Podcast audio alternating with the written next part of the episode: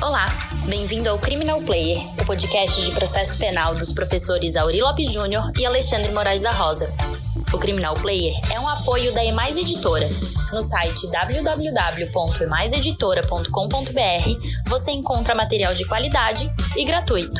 Siga o Instagram @emaiseditora para ficar por dentro das novidades. Você pode seguir também o Instagram dos professores Auri Lopes Júnior, arroba Auri Lopes JR, e Alexandre Moraes da Rosa, arroba Alexandre Moraes da Rosa, para ficar por dentro de tudo o que acontece no mundo do processo penal. Olá, ouvintes do Criminal Player. Hoje nós temos Eugênio Pacelli, que é um grande professor teórico do direito penal e do processo penal brasileiro. Eu tive a alegria de poder conhecê-lo na graduação ainda depois de dividir algumas mesas, algumas angústias. E vamos falar hoje sobre o voluntarismo do Poder Judiciário na pós-Lava Jato. Muito obrigado, Pacelli, por participar conosco aqui. Agradeço no nome do Auri a tua possibilidade de dialogar com os ouvintes do Criminal Player. Olá, meu caríssimo amigo. É, abraço aí no Auri também, abraço em todos. É, eu, eu, eu, venho hoje é, quase que em petição de miséria e tristeza profunda, mas eu achei que o seu ambiente intelectual é o mais adequado para as lamúrias de um velho professor. É, eu, eu, eu escolhi o tema voluntarismo porque eu agora coloco em duas categorias existenciais mesmo. Existe o direito existe o não direito. Mas o não direito não é a circunstância de se violar o direito. É a existência mesmo, no plano real, de um não direito que é praticado pela vontade. Né? Então, é, é, agora, eu com 60 anos de idade, chego à conclusão trágica que, na verdade, é, foram vários os sonhos de verão. Né? Os sonhos de, de, uma, de acreditar em, em poder constituinte, acreditar nisso e naquilo. E, no fundo, o que a gente vai vendo, é claro que eu tenho uma noção muito clara, muito exata também, que a cidadania representa é um passo adiante elevado na criação e na construção do significado do, do direito posto, positivo. Mas a, a, ilusão também era acreditar que isso contasse com adesão geral, que nós tivéssemos, de fato, todo mundo que trabalha nesse campo estivesse movido por interesses ao menos semelhantes. E, e hoje o que eu percebo é o seguinte: é, quando a gente fazia críticas ponderáveis e necessárias ao positivismo, lá do século XVIII mesmo, a gente já tinha muito claro que havia ali é, um, um ovo de serpente, que era, evidentemente, um discurso de soberania da lei e do direito, mascarado, na verdade, pela vontade do poder. A gente, a gente sabe disso. Mas, de todo modo, houve uma parte das pessoas de mais boa fé que acreditavam, de fato, que o positivismo, pelo menos, garantia uma margem mínima de segurança jurídica e também garantia, se o produto de lei, da lei, correspondesse à vontade popular, então nós teríamos uma união perfeita que era a soberania para o direito. Né? Bom, esse passo foi dado, já passamos dessa fase, e, e o pós-positivismo veio com muitas promessas né? de libertação do espírito, de libertação do juiz, não mais boca da lei e agente, construtor do destino, enfim, aquela coisa toda que nós sabemos. Bom, os primeiros problemas que eu vi no pós-positivismo foi exatamente essa abertura semântica incontrolável. Não é? A gente começa a tematizar muitos princípios, uma principiologia que não tem fim, e isso permitiu que se construísse ou que se inserisse dentro de cada princípio aquelas vontades, aquelas, aquelas preferências que as pessoas nunca, nunca confessaram, mas no fundo o que as movia na identificação e na interpretação do princípio era exatamente um desejo pessoal, um desejo de vontade. Isso aconteceu em todos os setores. Isso aconteceu no Poder Judiciário, aconteceu nas academias, na literatura. Sempre onde houver o homem haverá esse defeito. Né? Mas ainda assim, ainda assim, a gente acredita que nós temos uma base, uma base positiva constitucional permite construir uma dogmática, aí sim, no sentido de fazer uma sistematização de, um, de uma mensagem constitucional, das ideias constitucionais, que são normas, não são conselhos, né? Então, a gente fazer uma, uma ideia de um mundo melhor, construir um mundo melhor. É, aí chega a parte que a gente tem que se encaminhar agora é, para o Poder Judiciário. E o Poder Judiciário não corresponde ao, aos anseios que eu tinha que eu tenho certeza que várias pessoas sempre tiveram. Que é o seguinte: quando em 2014, e eu acho que o, o, a Lava Jato é um marco, sim, embora tenhamos outros na história do Brasil, mas eu, eu escolhi algo mais recente exatamente para permitir que a gente esteja mais conectado com a nossa realidade do dia a dia. E a Lava Jato é um processo é, realmente muito importante que veio é, para um combate em que todos dizem o bom combate, que é toda luta contra a corrupção é uma luta que vale a pena, não é? E, e, então ela veio, a Lava Jato veio com essa aura, com essa carga de imunidade pelos bons propósitos, não é?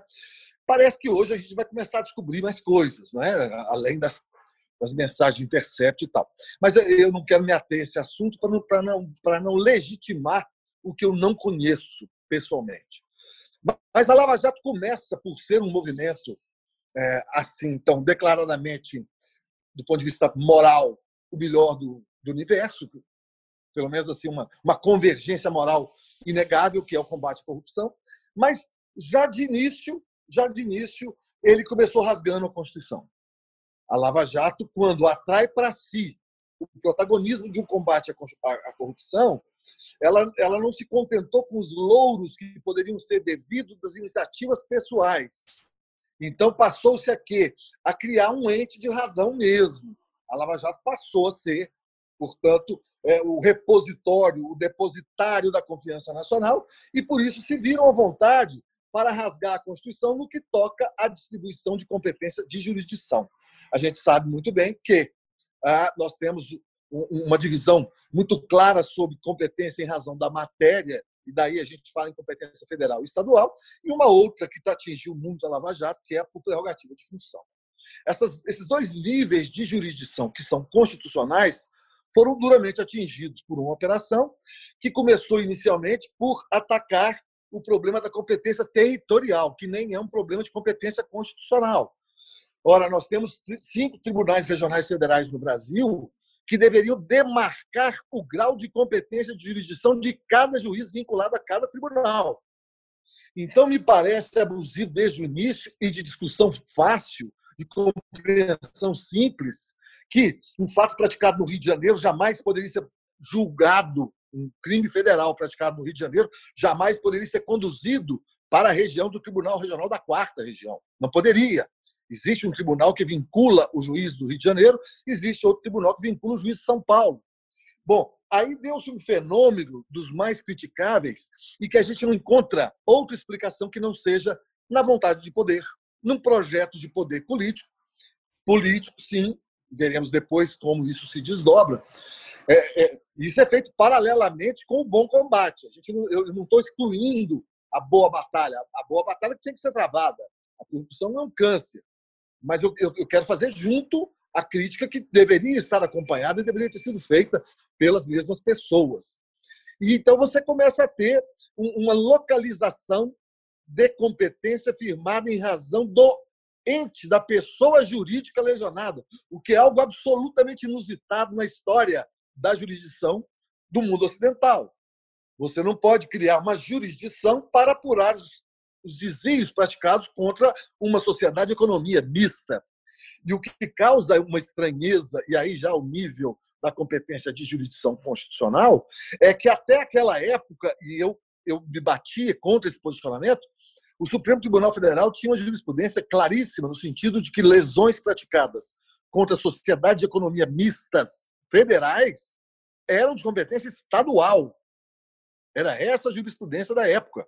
Eu, eu não tenho a menor dúvida quanto a isso, porque eu me lembro que desde a primeira edição do meu curso processo penal, eu, eu já debatia essa questão, dizendo: olha, mas se a União é acionista majoritária de uma sociedade economista e a lesão é danosa ao patrimônio dessa sociedade, é claro que o acionista principal ele sofre também um impacto. Independentemente de estar certo ou estar errado, o fato é que o Supremo andava nessa linha de ser da competência estadual. A Lava Jato, portanto, transforma todo esse entendimento, passa a instituir uma competência federal para lesões praticadas em sociedade e economia mista, que é a Petrobras, e mais do que isso, rasga todas as normas sobre competência territorial e coloca, institui um juízo natural, é, que eu diria um juízo nacional da corrupção na Petrobras, na 13ª Vara de Curitiba. O que, que é isso? O que, que interessa isso nessa perspectiva? Interessa apenas o que veio revelado depois. O bom combate está sendo bem, bem reconhecido. Mas o que veio revelado depois é que essas pessoas acharam que elas, mais do que outras, e aí eu estou me referindo aos colegas deles também, né?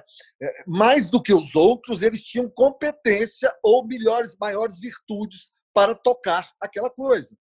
Então a gente vai percebendo que houve uma violação de cima embaixo sobre o devido processo legal no que toca à fixação da competência jurisdicional da Lava Jato. Isso só pode ser entendido naquele lado do não direito que se põe como um ente da razão mesmo. O não direito é uma prática tão comum quanto o direito. É, é, é esse o recado que eu queria trazer, porque a gente sempre se preocupou com aquele juiz que diz o seguinte: olha, primeiro, eu olho o caso, é, é, não é nada a ver com a tópica de Wittberg, mas assim, o, o, juiz, a gente sabe que muitos juízes dizem assim: eu primeiro, com a minha formação humanística, eu vejo qual é a melhor solução, e aí vou procurar no direito se há, se eu encontro também a solução correspondente. Ou seja, decisão de consciência.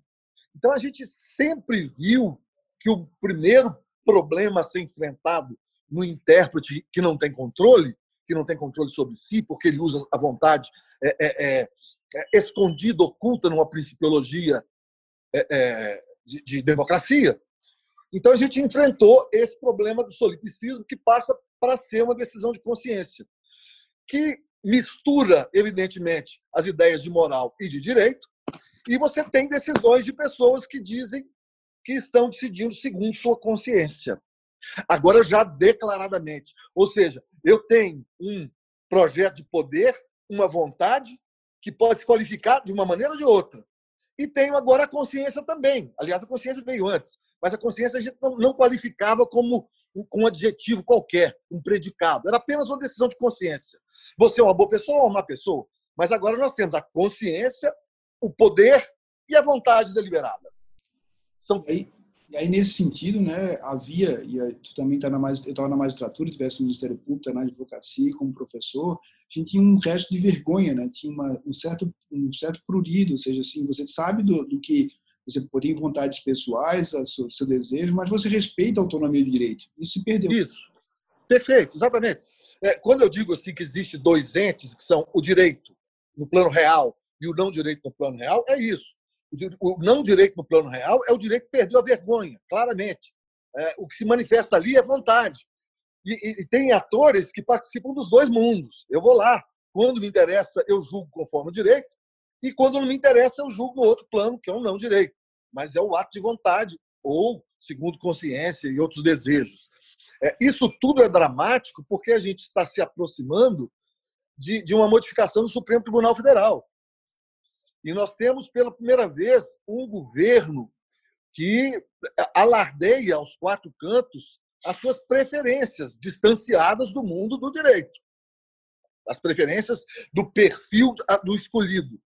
E isso vem gerando, a mim parece, que uma, uma corrida presidencial, uma corrida ao Supremo, que é uma coisa mais destrambelhada e perigosa do mundo, com candidatos se apresentando pela pior via do mundo que é aquela via da submissão a uma vontade declarada e posta. Não é? é, é eu não vou discutir é, se está certo ou não está certo você conceder prisão domiciliar a alguém que está doente. Eu não quero discutir isso agora. Eu não sei se está certo ou errado decretar, substituir a prisão preventiva para uma pessoa que está foragida. O que eu quero dizer é que, independentemente de estar certo ou errada a decisão, ela está desalinhada com o modelo, com os precedentes do próprio tribunal. Então, quando você percebe que existe uma jurisprudência, e para mim os tribunais superiores têm um compromisso maior do que os outros com essa, com essa questão dos precedentes, porque, afinal de contas, se o STJ é o Tribunal da Cidadania e lida com direito infraconstitucional, é preciso que ele tenha uma estabilidade, uma estabilidade nas suas decisões. Então, é certo ou errado, a jurisprudência que existe no STJ é no sentido de que ao foragido não se concede prisão domiciliar. Não é? E também, já que está assentado na jurisprudência daquela corte, que essa questão do risco de Covid não tem sido aceito como fundamento amplo, geral e restrito.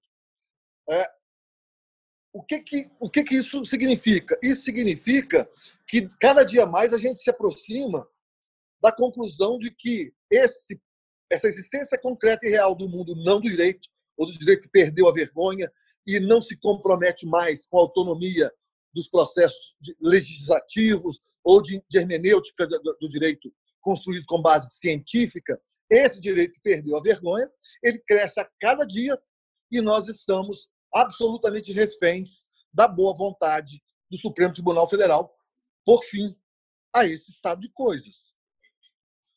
Eu vi, recente, eu vi recentemente uma decisão do Paulo Rangel e, e eu vi que vocês comentaram com alguma acidez é, é, a decisão. E, é uma decisão a meu juízo, que é, seria preciso explicitar um juiz quando decide, e, e, ele entende que a jurisprudência do Supremo não é a mais indicada e por isso ele se rebela contra ela, ainda que seja uma decisão, seja uma, jurisprudência já sedimentada, consolidada, indiscutida, ele precisa, no mínimo, ele teria que ter fundamentação jurídica superior que descesse a um, a um nível de questão de maior substância teórica para dizer, olha, o Supremo errou tanto nesse assunto que nós vamos mostrar por que isso e aquilo e acolá.